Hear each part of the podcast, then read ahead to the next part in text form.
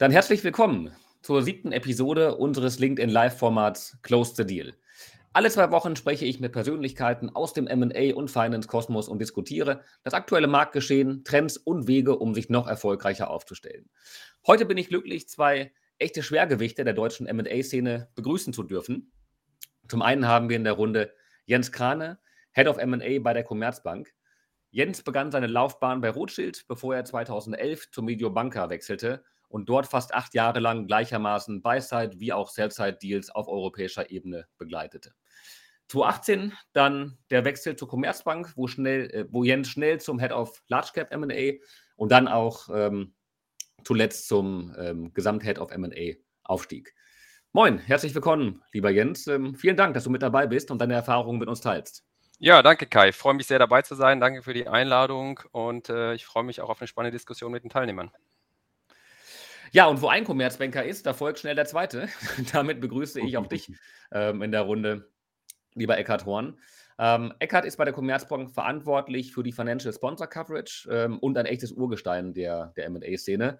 Ähm, in dieser Rolle ist Eckhard im laufenden Austausch mit zahlreichen Private Equity-Investoren und ähm, hat darüber auch immer einen exzellenten Blick, welche Themen gerade relevant sind und äh, vor allen Dingen, welche Themen auch in den nächsten Monaten im Fokus der Investoren stehen werden.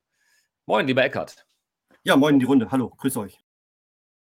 Ja, beide, beide gemeinsam arbeiten jedes Jahr an einer hohen zweistelligen Zahl von M&A und Nachfolgetransaktionen, nicht nur im Large Cap Segment, sondern auch durchaus im Mid Cap und auch im Small Cap Segment. Ähm, genau, genau dazu natürlich über das bundesweite, Netz, bundesweite Netzwerk der Commerzbank einen super Einblick ähm, in den deutschen Mittelstand und ähm, ja, somit bin ich überzeugt, dass wir hier genau die, die richtige Runde beisammen haben, um ähm, sehr, sehr viele Erfahrungen auch reinzukriegen und, äh, und intensiv austauschen, austauschen zu können. Ähm, ja, bevor wir starten, ähm, ihr kennt das, kurze technische Hinweise noch. Ähm, wir wünschen uns wie immer eine sehr, sehr interaktive Diskussion. Ähm, also wenn ihr das Gefühl habt, Ideen, Erfahrungen, auch vor allen Dingen Fragen mit einbringen zu wollen, gebt das Handzeichen. Ähm, ich nehme euch dann direkt rein in die, ähm, in die Diskussion. Also bitte bloß keine Scheu.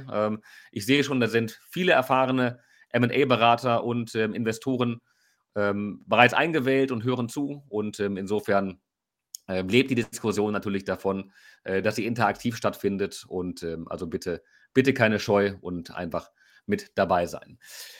Ähm, genau, letzter Hinweis, ähm, ihr wisst das, ähm, abonniert den, den Hashtag Close the Deal, folgt meinem Profil, folgt dem Profil von Deal Circle. Darüber gibt es dann laufend die neuen Einladungen, sowohl zu Live-Events wie, wie, den, wie den Audioformaten, auch wie zu Webinaren und ähm, ähm, regelmäßig Best Practice Tools, die wir sehr gerne verteilen und ähm, da am besten einfach allen folgen und ähm, dadurch dann nichts verpassen. So, nun starten wir aber. Ähm, Jens, bei der Bewerbung von dem Post haben wir so ein bisschen äh, plakativ mit reingeschrieben, wie viele Nachfolgen in den nächsten Jahren in Deutschland anstehen. Die KfW geht da von einer Anzahl von, von gut 500.000 Nachfolgen aus bis Ende 2025 über 200.000 davon außerhalb der Familie. Jetzt mal ganz ketzerisch gefragt, wie viele davon sind denn für die Commerzbank überhaupt relevant? Ja, das ist eine gute Frage, Kai. Und diese Kommentare kamen ja auch schon äh, äh, vorab von, äh, von Teilnehmern. Ähm, wie viele sind davon relevant? Ganz genau kann man es natürlich nicht beziffern. Das sind ja alles Schätzungen. Was ich sagen kann, ist, wir wollen Lösungen bieten für Unternehmen ab einer Million EBITDA. Ja, das ähm, ist so die, die, die Basisgröße, äh, wo wir sagen, wir haben eine Lösung, wir können äh, den Kunden unterstützen. In, den kleineren ähm, Brackets ist es dann so, dass wir da auch mit äh, regionalen Partnern arbeiten, das also vermitteln an, äh, an externe, ähm, sehr qualifizierte Dienstleister, in so einem Zwischensegment zwei bis vier Millionen EBITDA ähm, haben wir so eine Art Hybridlösung, wo wir zwar auch mit involviert sind, aber auch externe Berater mit unterstützen. Und ab etwa vier Millionen EBITDA ähm, machen wir dann sozusagen unser klassisches M&A-Beratungsprodukt. Wie viele das letztendlich sind, um auf deine Frage zurückzukommen, Kai, schwer zu sagen. Ähm, es werden aber sicherlich einige tausend sein. Von daher ist das sicherlich ein, ein sehr, sehr relevantes Thema und das sehen wir auch äh, in unserer täglichen Arbeit. Das ist noch in der Tat ähm, genug für euch zu tun. Und klar, gerade über euer bundesweites Netzwerk seid ihr natürlich direkt dran am, am Mittelstand und ähm, für euch wahrscheinlich auch genau, genau die Herausforderungen, die Transaktionen, die da in der Fläche im Markt sind, dann auch an euch, ans MA-Team heranzubekommen, um die dann professionell mit begleiten zu können. Da hast du völlig recht, Kai. Das ist, äh, ist in der Tat so. Ähm, letztendlich äh, arbeiten wir natürlich mit der, mit der Präsenz äh, in der Fläche. Das, da haben wir natürlich einen kleinen Vorteil gegenüber dem einen oder anderen äh, sonstigen MA-Berater, dass wir da äh, üblicherweise Kundenbeziehungen haben. Das hilft oft, ähm, das hilft nicht immer, äh, aber wir, wir versuchen also genauso, wie wir extern vermarkten, auch intern zu vermarkten, damit uns alle Themen ähm, auch tatsächlich finden.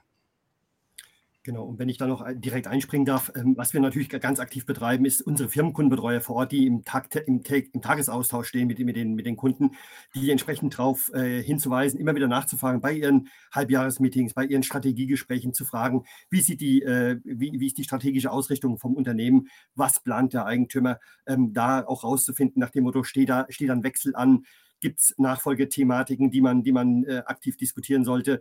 Ähm, oder gibt es die Lösung innerhalb der Familie? All diese Punkte, die haben wir, wo haben wir unsere Leute entsprechend sensibilisiert, dass sie das rausfinden sollen und an uns nach Frankfurt transportieren, damit wir gemeinsam eine Lösung finden. Hm. Ja, dann, dann beginnt die Nachfolge, die erfolgreiche Nachfolge, um die es heute ja gehen soll, in der Tat direkt schon beim, beim Firmenkundenbetreuer. Ähm, und ähm, ähm, ja, genau das möchten wir heute ja diskutieren, was sind die Gründe ähm, für eine erfolgreiche Nachfolge oder auf der anderen Seite, wenn man es mal negativ formuliert, was sind die Gründe für einen Scheitern der Nachfolge? Und ähm, da gibt es natürlich die ganze Kette, ähm, bis der MA-Prozess mal irgendwann stattfindet, wo natürlich auch eine hohe Verantwortung beim MA-Berater liegt. Ganz viel aber ähm, findet sicherlich schon im, im, Voraus davon statt und ähm, determiniert, ob die Nachfolge ähm, vielleicht eine Totgeburt wird oder ob sie eben äh, mit einer hohen Wahrscheinlichkeit erfolgreich stattfinden kann. Wollt ihr uns da mal ein, ein paar Einblicke geben? Ich glaube, du bist noch mute, Jens. Ah, sorry, ja, das hast du sehr gut zusammengefasst, Kai, da hast du völlig recht. Ähm, das, das, beginnt deutlich ähm, eigentlich vor der Involvierung eines MA-Beraters, idealerweise. Das ist ja durchaus auch viel Psychologie und Mindset. Also diese Entscheidung, äh, dass man verkaufen möchte, sollte halt wirklich felsenfest getroffen sein. Ja, solche Sachen, ich gucke jetzt mal, ich teste jetzt mal den Markt, etc. Ähm, und man macht das dann so mit halber Energie. Das funktioniert halt in aller Regel nicht, sondern äh, ganz am Anfang steht die Entscheidung, jawohl, ich will verkaufen, weil ich keine Nachfolge in der Familie organisieren kann, keine Kernmitarbeiter zur Verfügung stehen, um das Unternehmen zu übernehmen. Und ähm, wenn diese Entscheidung getroffen ist, die externe Nachfolge soll es sein, dann kommen natürlich Folgefragen auf, zum Beispiel, ähm, wie soll dieses, äh, das Unternehmen weitergeführt werden in der Zukunft? Kann ich mir vorstellen, dass es Teil eines größeren Konzerns ist? Soll es äh, selbstständig äh, organisiert sein? Und alle Fragen ja, im Hinblick auf Mitarbeiter und, und Kunden und die wichtigen Stakeholder des Unternehmens, ja, das, die müssen erstmal beantwortet sein, um sich überhaupt ein klares Ziel zu geben. Ja, weil es ist ganz wichtig, bevor man anfängt loszurennen, dass man ein Ziel vor Augen hat, wo man hin möchte. Und ähm, das ist äh, sicherlich sind Themen, bei denen ein MA-Berater auch als Sparringspartner agieren kann ähm, und da sicherlich diese, diese Zielfindung noch mit beeinflussen kann. Aber ganz grundsätzlich liegt das natürlich auch sehr in der Sphäre des, äh, des Eigentümers, sich da über dieses Ziel, wo man hin möchte, klar zu werden. Und ähm, erst dann, wenn man weiß, äh, was man erreichen möchte, wie gesagt, lohnt es sich auch wirklich loszurennen und loszulaufen. Und äh, dann kann halt tatsächlich der, der eigentliche Execution-Prozess starten. Genau, wenn ich hier noch sage, vielleicht auch die Ergänzung, da sollte man eigentlich zwei Jahre, gut zwei Jahre mit einplanen, ja, für die, für die Vorbereitung. Also wenn ich heute in den Schluss fasse, ich will verkaufen, dann ist es empfehlenswert, ähm, sein Unternehmen auch entsprechend vorzubereiten und da braucht man gut und gerne zwei Jahre dafür um Sachen zu bereinigen, um vielleicht die zweite Führungsebene aufzubauen, um das Reporting ähm, auf den neuesten Stand zu bringen, ähm, um gewisse Governance-Themen ähm, entsprechend aufzu, aufzubereiten ähm, und äh, die Unternehmensstruktur rechtlich und steuerrechtlich ähm, zu vereinheitlichen. Keep it simple ist das entsprechende Schlagwort. Ähm, Bilanz und, äh, und G&V entsprechend auf, zu, zu optimieren. Ja? Rechnungswesen, Controlling hatte ich gesagt ähm, Innovation und äh, Investitionen entsprechend ähm, noch voranzutreiben, dass man, dass man das Unternehmen in, in einem guten Zustand auch noch in, entsprechend übergibt und dann in einem guten Zustand den Prozess startet. Ja.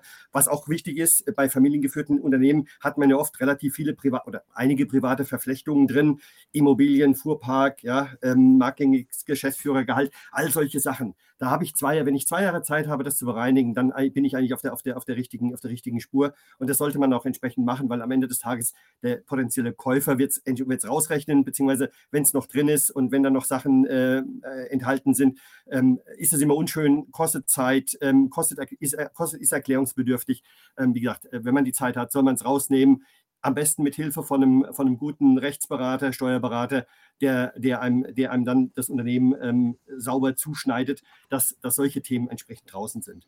Mhm. Ja, Ecki, da, da, da, hast du völlig recht. Das sind ganz, ganz wichtige Aspekte. Ja? Und äh, wir sehen das durchaus sehr, sehr häufig. Und ich vermute mal, die Zuhörer in der Runde ebenfalls, dass äh, auch eigentlich spannende, tolle, gute Unternehmen, die erfolgreich am Markt agieren, ähm, letztendlich in-house mäßig aufgestellt sind. Ja, dass man sagt, selbst Unternehmen mit Double-Digit äh, EBITDA und ähm, wirklich große, spannende Unternehmen haben noch nie äh, in ihrer Historie einen Businessplan gemacht.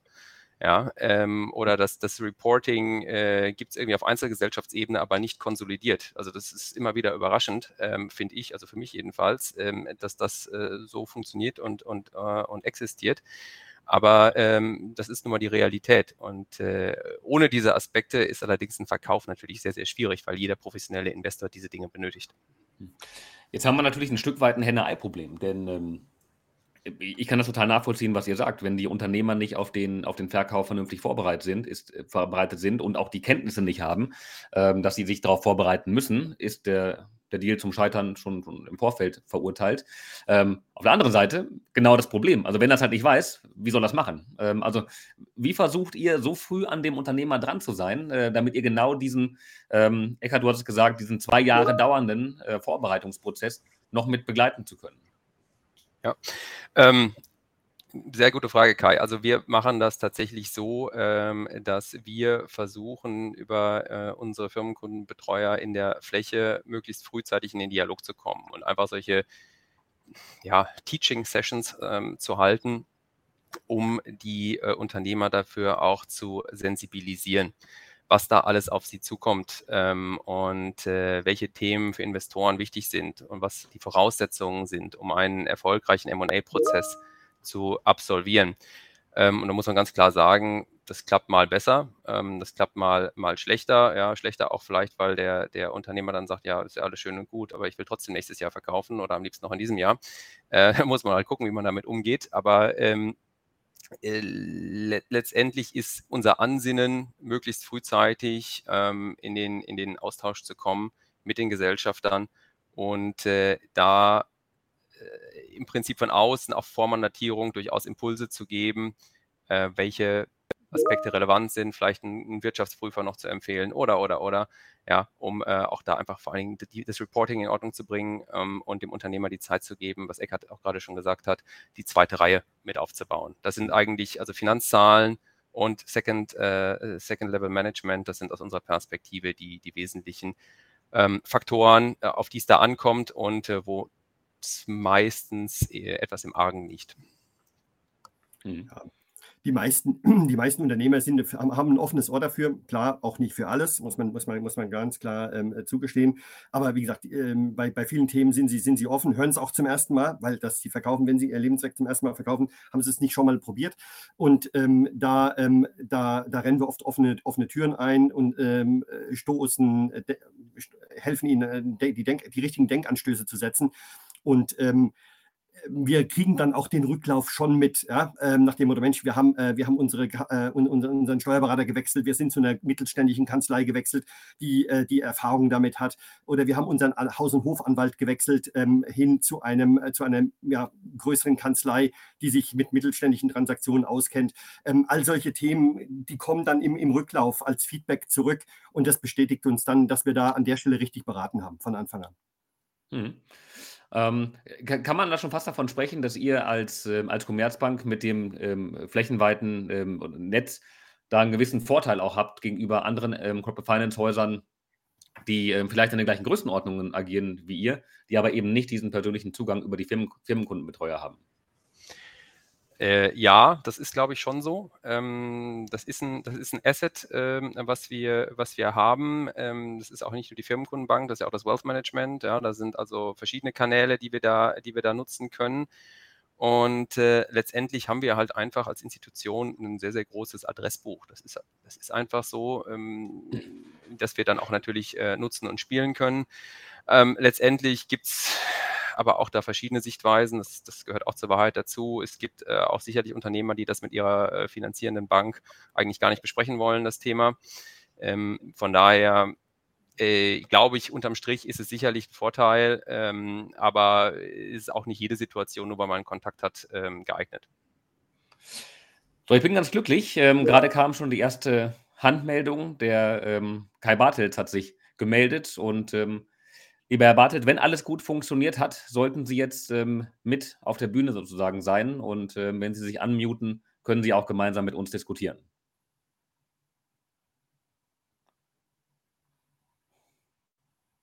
Ja, unten, unten rechts in der Ecke sollte der Knopf sein, um die Stummschaltung aufzuheben. Ich hoffe, das funktioniert. Falls es nicht funktioniert, ein Hinweis, es könnte eventuell an den Browser-Einstellungen liegen. Ähm, die, ähm, genau, da braucht man die, die Freigabe über den Browser, dass man das Mikro und auch das, ähm, äh, die Kopfhörer nutzen kann. Das ist äh, in den meisten Browsern oben in der, in der Suchleiste in der, in der Ecke. Ähm, ich hoffe, das klappt darüber. Dann sollten wir uns auch hören können. Ähm, bis dahin, ähm, Jens Eckert, diskutieren wir ähm, einfach weiter und hoffen, dass es dann gleich beim Herrn Bartels ähm, auch mit funktioniert. Ähm, kann man denn sagen, dass es für euch dann schon erste Indikationen gibt, auch bei der Mandatsannahme zu entscheiden, Macht das Sinn, mit dem Unternehmer überhaupt gemeinsam zu starten? Ähm, oder gibt es schon gewisse Signale, ähm, auf die ihr achtet, wo ihr sagt, ah Mensch, das könnte knifflig werden, das, das Mandat fassen wir lieber nicht an? Ja, ähm, auf jeden Fall, Kai. Also letztendlich äh, geht das natürlich ähm, uns genauso wie äh, allen anderen Beratern auch, dass man erstmal das Unternehmen sich anschaut und guckt, ist das einfach von den Fundamentaldaten ähm, gut an den Mann oder die Frau zu bringen, beziehungsweise an Investoren, strategische Partner, ähm, etc.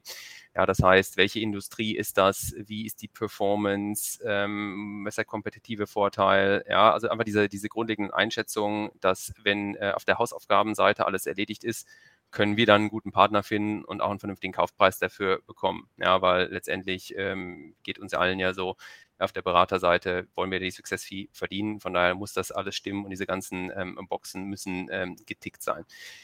Darüber hinaus ist es natürlich äh, bei, bei Nachfolgethemen immer etwas anders, als wenn man mit äh, Private Equity Kunden arbeitet oder mit, äh, mit ähm, Konzernen auf der, auf der Kundenseite arbeitet, weil hier sicherlich immer noch die, die emotionale Komponente, die Psychologie eine gewisse Rolle spielt.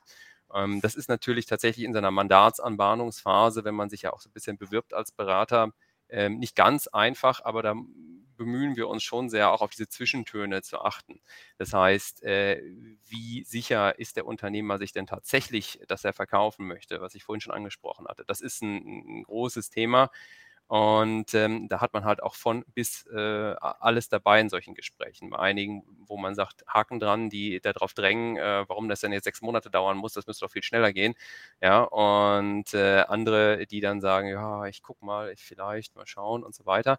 Da muss man dann halt in solchen äh, Situationen schon etwas vorsichtiger sein. Ähm, und das Zweite, was wir versuchen immer abzuklopfen, äh, ist, wie gut ist das Unternehmen denn tatsächlich äh, auch organisiert ohne diesen Gesellschafter, ja, vor allem wenn er natürlich operative Verantwortung trägt, ist das ein, ein, relevanter, ein relevanter Aspekt, weil ähm, wenn der geschäftsführende ähm, Gesellschafter dann ausscheidet aus dem Unternehmen, ohne äh, irgendeine saubere Dokumentation zu haben, das Unternehmen quasi nur in dem Kopf des Gesellschafters existiert, ähm, keine zweite äh, Reihe Management da ist, dann ist das halt auch eine, äh, sag mal, hohe Komplexität, ähm, die in den meisten Fällen kaum zu beherrschen ist. Ja. Ganz genau. Und da schauen natürlich die Finanzinvestoren, unsere Private Equity Kunden ganz genau drauf, nach dem Motto, wie stark sind die Abhängigkeiten, Keyman Risk, ja, auf einzelne oder auf mehrere Personen verteilt, ähm, bleiben die dabei, wie, wie sieht es mit der Rückbeteiligung aus, ähm, all solche Themen muss man dann noch relativ frühzeitig adressieren weil, wie gesagt, wenn der, wenn der, Eigen, der Alleineigentümer, äh, bei dem auch das gesamte Know-how angesiedelt ist, ähm, sich verabschiedet direkt nach Closing, dann ist es natürlich extrem schwer, ähm, äh, da den passenden Käufer zu finden. Es sei denn, es ist ein Stratege, der genau diese Einheit möchte, ähm, um, zur, um, um, sein Geschäftsgebiet zu erweitern. Aber das hat man in den seltensten Fällen und ähm, das weiß auch der Stratege, das weiß auch, wissen auch alle Käufer, ähm, wenn, wenn, wenn, das, wenn der Brain rausgeht, ähm, dass, dann, dass man vom Kaufpreis her das nicht das, das, nicht das Maximum einfordern kann. Ja? Also von daher, das sind solche Themen, die in der Tat äh, sehr frühzeitig adressiert werden müssen. Und, ähm, und da, ähm, da übernehmen wir eine, eine, eine, sehr aktive Rolle, um das, um das rauszufiltern. Ja? Und deswegen sage ich auch eingangs, zwei Jahre brauchst du dafür, ähm, weil äh, wenn, der, wenn es an einer Person hängt, dann äh, muss man eine zweite Person aufbauen oder eine dritte Person oder, ein, oder eine zweite Management-Ebene. Und bis man die gefunden hat, teilweise über Interim-Management oder über, über, über Headhunter, ähm, beziehungsweise bis man die zweite Ebene entsprechend auch ausgebildet hat, dass sie dann in die Fußstapfen treten kann, ähm, braucht es die Zeit. Und ähm, dafür ja, muss, der, muss der Verkäufer, muss der, muss der Alleineigentümer dann auch die, die, die, die Zeit aufwenden. Und ähm, ja, das äh, versuchen wir rüberzubringen. Und äh, in den meisten Fällen klappt das auch. Das Verständnis ist überwiegend da. Ja, absolut. Ähm, Herr Bartels, ich habe gerade gesehen, die Mute-Schaltung wurde einmal gerade bei Ihnen aufgehoben. Jetzt sieht es gut aus. Ähm, ich hoffe, es funktioniert. Ja, wunderbar. Entschuldigung für die äh, Probleme, die ich dadurch verursacht habe. Ich habe jetzt sehr aufmerksam zugehört und habe nochmal auf die Überschrift geguckt mit Nachfolge Familienunternehmen und wollte deshalb nur noch mal einen Aspekt ergänzen zu den Kollegen von der Commerzbank einbringen, den wir gerade in zwei Live-Mandaten tatsächlich erleben. Das ist nämlich die Familie. Wir sprechen jetzt immer davon, der Unternehmer, der vielleicht verkaufen will und keine Nachfolger hat. Wir haben äh, zum Beispiel einen Fall, wo drei Generationen einer Familie im Unternehmen aktiv sind. Weshalb es, glaube ich, bei Nachfolge in Familienunternehmen oder für Familienunternehmen auch immer extrem wichtig ist, ein Commitment der gesamten Familie hinter eine potenzielle Transaktion zu bekommen, weil eine Familie, wie in dem Fall mit drei Generationen, dazu neigt, jede Woche vielleicht die Schlagrichtung zu ändern, was sehr anstrengend sein kann, weil man der beauftragte MA-Berater ist. Und äh, deshalb glaube ich, ist, bevor man überhaupt in so ein Mandat reinspringt und auch wenn zum Beispiel die Firmenkundenbetreuer der Commerzbank sowas in die relevante Abteilung reinbringen, man sich sehr darüber im Klaren werden muss, welche Probleme gibt es bezüglich der Vorstellung innerhalb einer Familie. Wie Sie sich alle vorstellen können, der Großvater und der Enkel haben wahrscheinlich eine unterschiedliche Vorstellung, wie es weitergehen sollte. Und das ist eigentlich ein sehr menschlicher Aspekt, der jetzt mit Technik, MA noch gar nicht so viel zu tun hat, wo ich nur empfehlen kann, dass man tatsächlich auch ein schriftliches Commitment der gesamten Familie, gerade wenn mehrere Familienmitglieder involviert sind, bekommt, um den Prozess so aufzusetzen, wie die Kollegen das gerade geschildert haben, mit allem, was dazugehört. Das wollte ich gerne nur noch mal als zusätzlichen Aspekt einbringen, der eigentlich ganz am Anfang einer Tätigkeit stehen sollte. Völlig, völlig richtig, Herr Dr. Bartels. Also da kann ich Ihnen nur absolut äh, zustimmen. Ähm, und ähm, das äh, ist, ist, sicherlich eine wesentliche Facette in diesem Entscheidungsfindungsprozess, ähm, auf den ich ganz kurz äh, auch am Anfang angeschnitten hatte. Ähm, und äh, letztendlich es muss das Ziel klar sein und ähm, tatsächlich natürlich nicht nur das Ziel für den einen, sondern in der Situation, wo es mehrere Gesellschafter gibt oder eine ganze Familie, die Einfluss auf das Unternehmen nimmt, ähm, muss diese Familie an einem Strang ziehen. Äh, sobald das Ziel nicht klar ist, ja, wo man hinrennen möchte, ja, wird das ganz schwer. Und äh, das ist tatsächlich auch was. Wir hatten auch ähm, oder haben aktuell gerade eine Situation, äh, wo auch zwei Generationen ähm, involviert sind, wo die äh, zwei Generationen auch so ein bisschen in andere Richtungen wollten. Äh, und da hat man sich dann tatsächlich, ähm, äh, weil die Generationen sich untereinander auch so bedingt über den Weg getraut haben, ähm, vielleicht ähm, äh, auch entsprechende äh, Regelungen vorab ähm, gefunden. Ne? Das ist also formalistische Regelungen.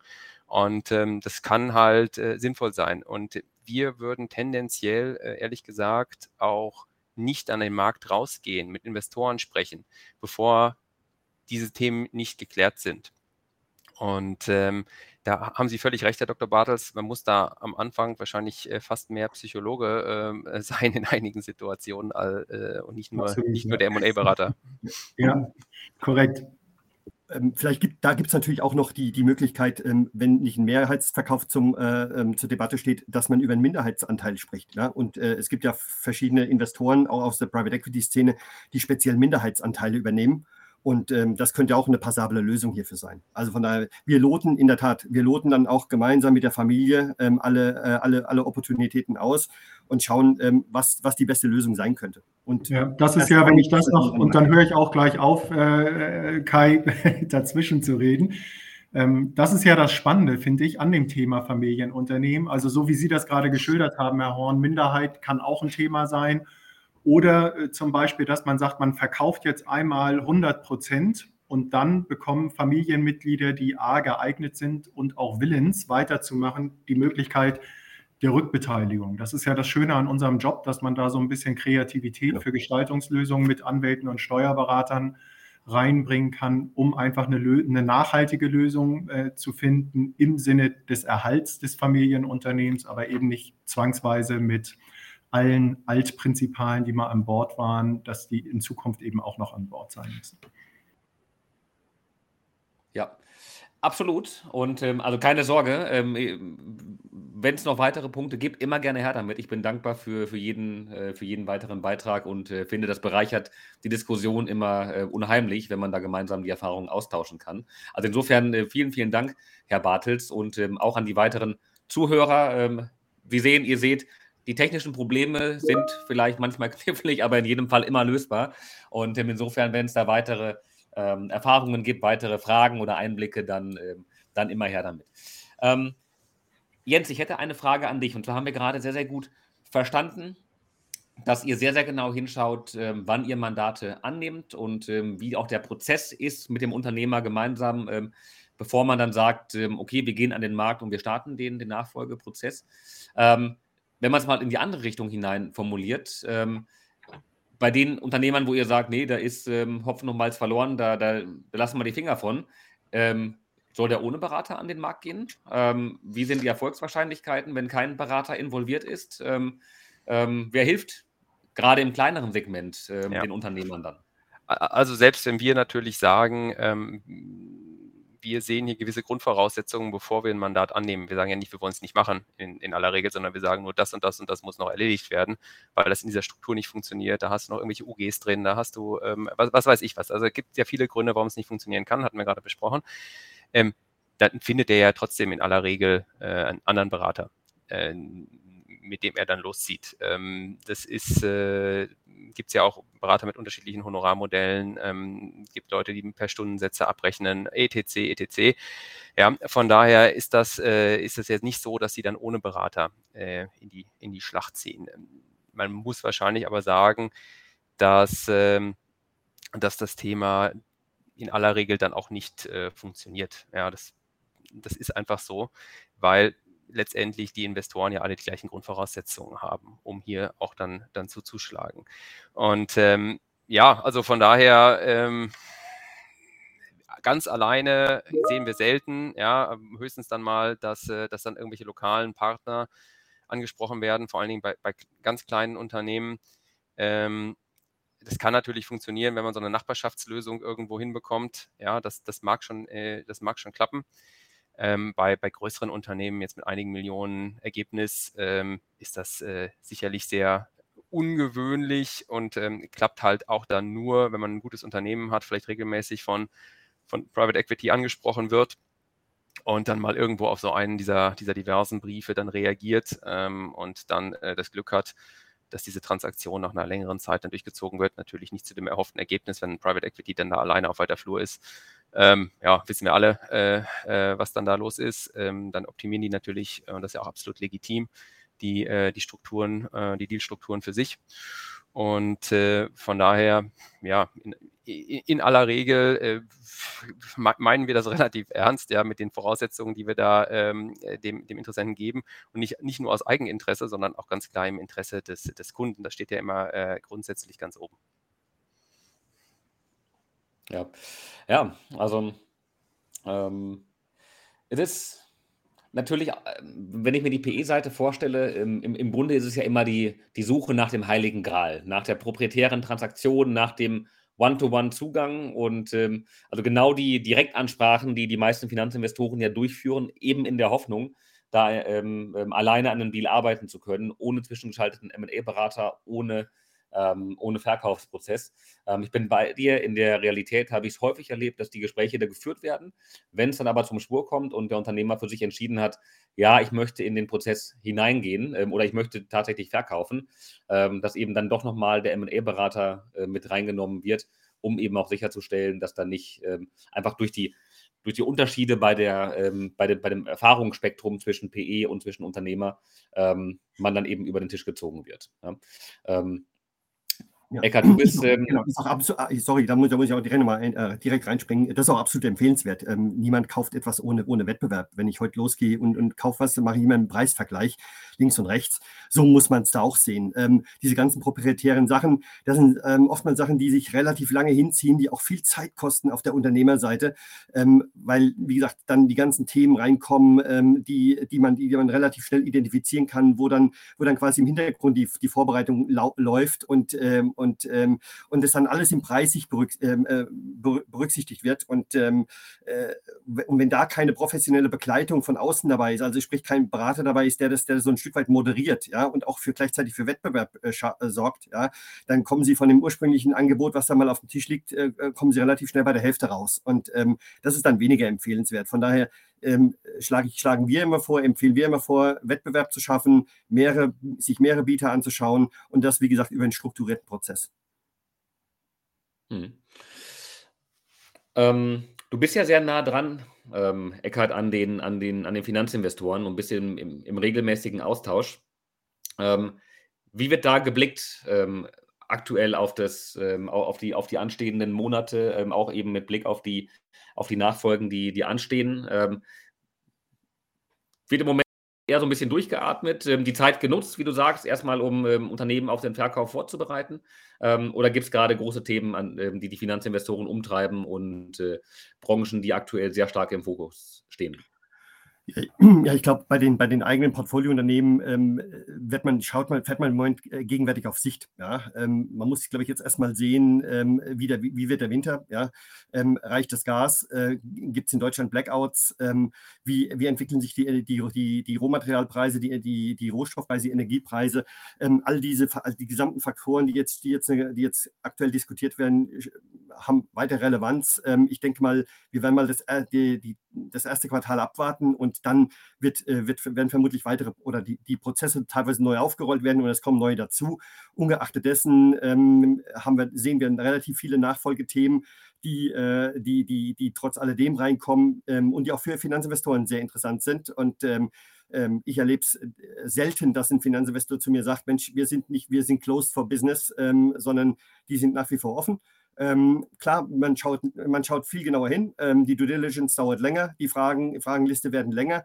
Und ähm, das ist auch gut so, muss ich ehrlichweise sagen. Ähm, weil was früher teilweise abgelaufen ist mit, mit Adjustments, ähm, äh, von, äh, von Themen, die überhaupt nicht angearbeitet waren und die man ins Ergebnis reingerechnet hat. Ich sage mal, all diese Sachen, die, mit denen hört man jetzt gegenwärtig auf, ähm, die sind nicht mehr relevant. Man schaut sich auf, man schaut sich wirklich das Unternehmen ganz genau an, hinterfragt es, hinterfragt das Businessmodell ähm, und, ähm, und kommt dann zu einer vernünftigen Bewertung. Und ich glaube, das ist, äh, da, da, ist allen geholfen. Ja? Diese Übertreibungen, die stattgefunden haben, ich glaube, die äh, sind, ähm, die, die sind zum Ende gekommen und das ist auch gut so. Mhm. Ähm, Jens, ich würde einen Themenkomplex nochmal ansprechen wollen, und zwar auch in Bezug auf die, auf die Nachfolgen. Und ähm, wir sprachen darüber, gerade bei kleineren Unternehmen ähm, kann und wird nicht immer ein, ähm, ähm ein MA-Berater mit eingeschaltet. Ähm, nun gibt es natürlich viele technologische Lösungen, viele Plattformen. Ähm, und ich meine da jetzt gar nicht Deal Circle, ich würde da uns ähm, gar nicht mit einkategorisieren, ähm, weil wir eben ausschließlich mit MA-Beratern gemeinsam arbeiten und nie mit dem Unternehmer direkt. Ähm, aber es gibt eben zahlreiche Lösungen, die den Unternehmern versprechen, ähm, direkt ähm, automatisiert in Anführungszeichen den Unternehmensverkauf darüber stattfinden lassen zu können, darüber den passenden Käufer zu finden und also sich eben als disruptive Lösung für den, für den Markt ähm, positionieren. Und ähm, ich stelle mir immer die Frage, also auch in einer, in einer Welt mit einer hundertprozentigen ähm, Transparenz, ähm, ob es dann wirklich für jedes Unternehmen den passenden Käufer gibt ähm, und ähm, ob automatisierte Lösungen eben sowas mit, mit begleiten können. Mhm. Ja, das sind ja fast zwei Fragen, Kai, ähm, aber das sind beides gute Fragen. Äh, letztendlich ist es tatsächlich so, diese automatisierten Lösungen, ich kenne jetzt vielleicht auch nicht jeden Anbieter im Markt, aber wir haben uns da schon mal das eine oder andere auch angeschaut, um mal zu gucken, was, was, was gibt es denn da potenziell als Wettbewerb zukünftig oder auch schon aktuell. Ähm, ich bin da so ein bisschen zurückhaltend, ja, wenn man äh, die Geschäftsmodelle äh, von, von einigen Plattformen da ähm, sich anschaut, weil es, ich sage mal in Anführungszeichen, nur äh, oftmals eine Art von Vermittlung ist, ein Vermittlungsportal für, ich sage mal, freie M&A-Berater. Das hat alles seine Relevanz und Bewandtnis, ja, das ist alles in Ordnung, aber da wird meistens mehr ähm, suggeriert, äh, als da eigentlich dahinter steckt, ja, nach meinem Verständnis. Und ähm, das ganze Digitale ähm, sieht nach außen schick aus, aber am Ende wird, wird dahinter auch die manuelle Dienstleistung eines, eines Beraters verkauft. Und ähm, deswegen, also zum Beispiel äh, Kai, äh, Deal Circle ist sicherlich eine ganz charmante Lösung, ja, für auch für die, die, ähm, die kleineren Themen vor allen Dingen, ähm, um da halt eine gewisse Reach reinzubringen. Ähm, und äh, da, da hat man wirklich äh, eine, eine, Form von ja, Teildigitalisierung sicherlich geschafft äh, des, des MA-Prozesses. Aber am Ende ähm, es wird sicherlich immer mehr Lösungen geben, um Teile zu digitalisieren, auch in der Due Diligence. Ja, das ist sicherlich so. Aber es ist oder es wird noch für lange Zeit in, in guten Teilen auch ein manueller Prozess bleiben, ja, so eine Art Manufakturprozess. So muss man sich das ja am Ende vorstellen, weil es einfach so individuell ist. Ähm, weil die, große menschliche Komponente, wir haben es ja gerade mit Herrn Battels besprochen, ja, die, die ist einfach immer da und das kann man halt einfach nicht wegdigitalisieren. Und auf der Investorenseite sind ja auch Menschen, die da ähm, irgendwo am Werk ist. Also dieses Zwischenmenschliche wird immer bleiben. Ähm, es wird äh, letztendlich auch immer ein guter Teil Manufaktur bleiben. Aber sicherlich gibt es zunehmend gute Lösungen ähm, auf der Digitalseite, aber dass man sagt, man suggeriert, man hat den ganzen MA-Prozess digitalisiert. Also da habe ich jetzt bisher noch niemanden gefunden, der ähm, das tatsächlich irgendwie kann. Ja. Ähm, und mir fehlt tatsächlich, ich bin da vielleicht nicht digital native enough, aber ähm, mir, mir, fehlt da so ein bisschen tatsächlich die, die Fantasie, wie das auch in Gänze von A bis Z ähm, funktionieren soll. Ja, das ist sozusagen die eine, die eine Frage. Die zweite Frage, die du ja hattest, ähm, findet jeder Topf auch tatsächlich den Deckel? Ähm, nein, glaube, ich glaube nicht, ähm, dass es für jedes Unternehmen auch den passenden Käufer gibt. Letztendlich haben sich einfach gewisse Geschäftsmodelle überholt. Ja, die Zeiten ähm, ändern sich immer. Ja, war schon immer so, wird immer so sein. Ähm, gewisse Geschäftsmodelle funktionieren, andere nicht. Einige Unternehmen gehen mit der Zeit, andere nicht. Ähm, die Präferenzen der, der, Konsumenten ändern sich, äh, die Notwendigkeiten von, äh, von Unternehmen ändern sich, was dazu gekauft werden muss. Ähm, von daher wird es immer Unternehmen geben, die aus dem Markt ausscheiden. Ja, und wenn man halt ein, ein Geschäftsmodell hat, was massiv auf dem absteigenden Ast ist, vor allen Dingen, wenn es auch noch marktbedingt ist, dieser, dieser Abstieg, ähm, dann, dann ist es nichts, wo man sagt, das verkaufe ich jetzt für, für, für viel Geld. Ja, das ist, ähm, da gibt es halt einfach gewisse, gewisse Themen, ja, auch jetzt in den nächsten Jahren, man wird sehen, ähm, demografischer Wandel, sehr, sehr personalintensive Geschäftsmodelle werden es immer schwerer haben. Ja, äh, die Zweifelsfall bleiben die Energiekosten höher. Auch diese Geschäftsmodelle werden es in, in Deutschland zumindest äh, schwerer haben. Und äh, Regulierung ändert sich, ESG, ich weiß es nicht. Also da gibt es ja zig ähm, exogene Faktoren, die auf Geschäftsmodelle wirken ähm, und somit ähm, Investoren, die notwendigerweise auf die Zukunft orientiert sind, äh, für, für diese Investoren dann auch nicht interessant sind. Mhm. Gerade das würde dann ja eine weitere Konsolidierung auch in den Märkten treiben, wenn ähm, das demografische Problem gar nicht das, der primäre Treiber in allen Fällen ist, sondern ähm, der Fachkräftemangel bei, ein, bei einzelnen Unternehmen eben noch kritischer dann wirkt. Ähm, das befeuert ja wiederum die Konsolidierung in einigen Branchen.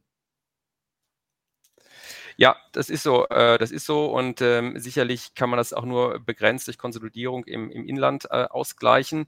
Natürlich kann man mit so einer Konsolidierung gewisse Effizienzen heben, sicher.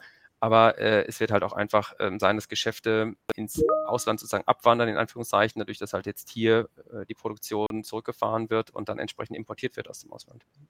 Ja. Ähm, es neigt sich langsam dem Ende entgegen. Ähm, wenn noch jemand ähm, die Muße hat, teilzunehmen, jetzt wäre der Moment, sehr, sehr gerne.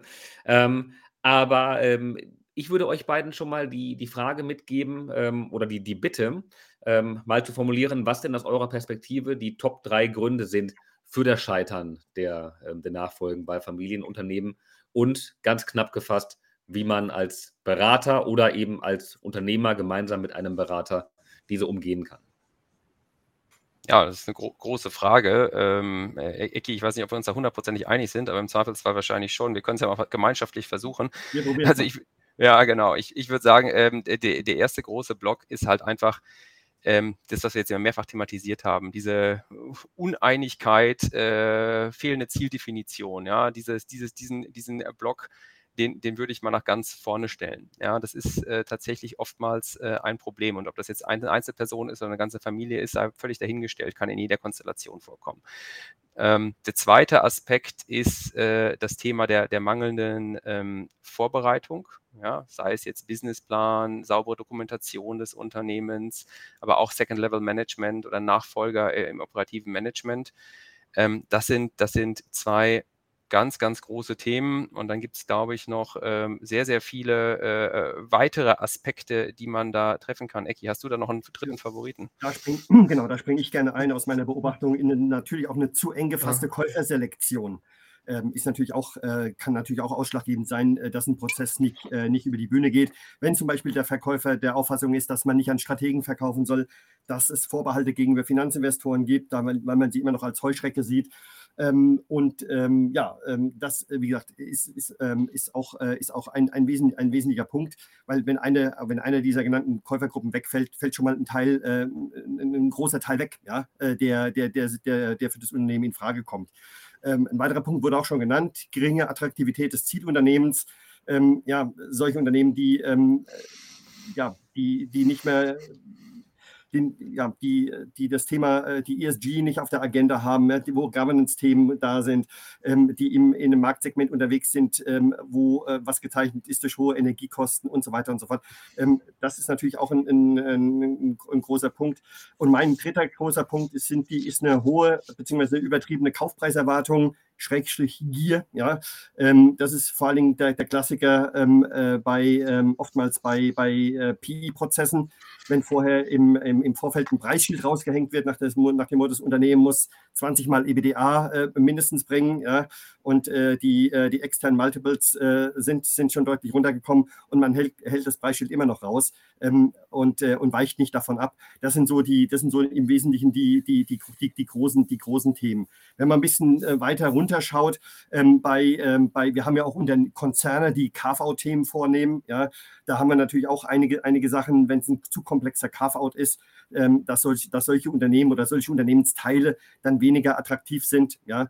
Ähm, und last but not least, ähm, wenn, wenn, die, wenn, die, wenn die Unternehmensentwicklung ähm, während des Verkaufsprozesses schwach ist, ja, oder wenn sich die Transaktionsstruktur während des Verkaufsprozesses nochmal ändert, ja, man ist schon rausgegangen mit den ganzen Marketingunterlagen oder mit den ganzen Due Diligence-Unterlagen und dann ändert sich die Transaktionsstruktur auf Wunsch des äh, Verkäufers. Das sind natürlich auch Dealkiller, ja. Ja, vielen Dank für die ähm, ja, sehr, sehr prägnante Zusammenfassung von, von euch beiden. Ähm, damit befürchte ich, sind wir schon wieder am Ende von der heutigen ähm, Ausgabe angekommen. Vielen Dank euch beiden für die Diskussion. Vielen Dank auch an Sie, ähm, lieber Kai Bartels, für, die, äh, für, den, für den Beitrag und für das Mitdiskutieren.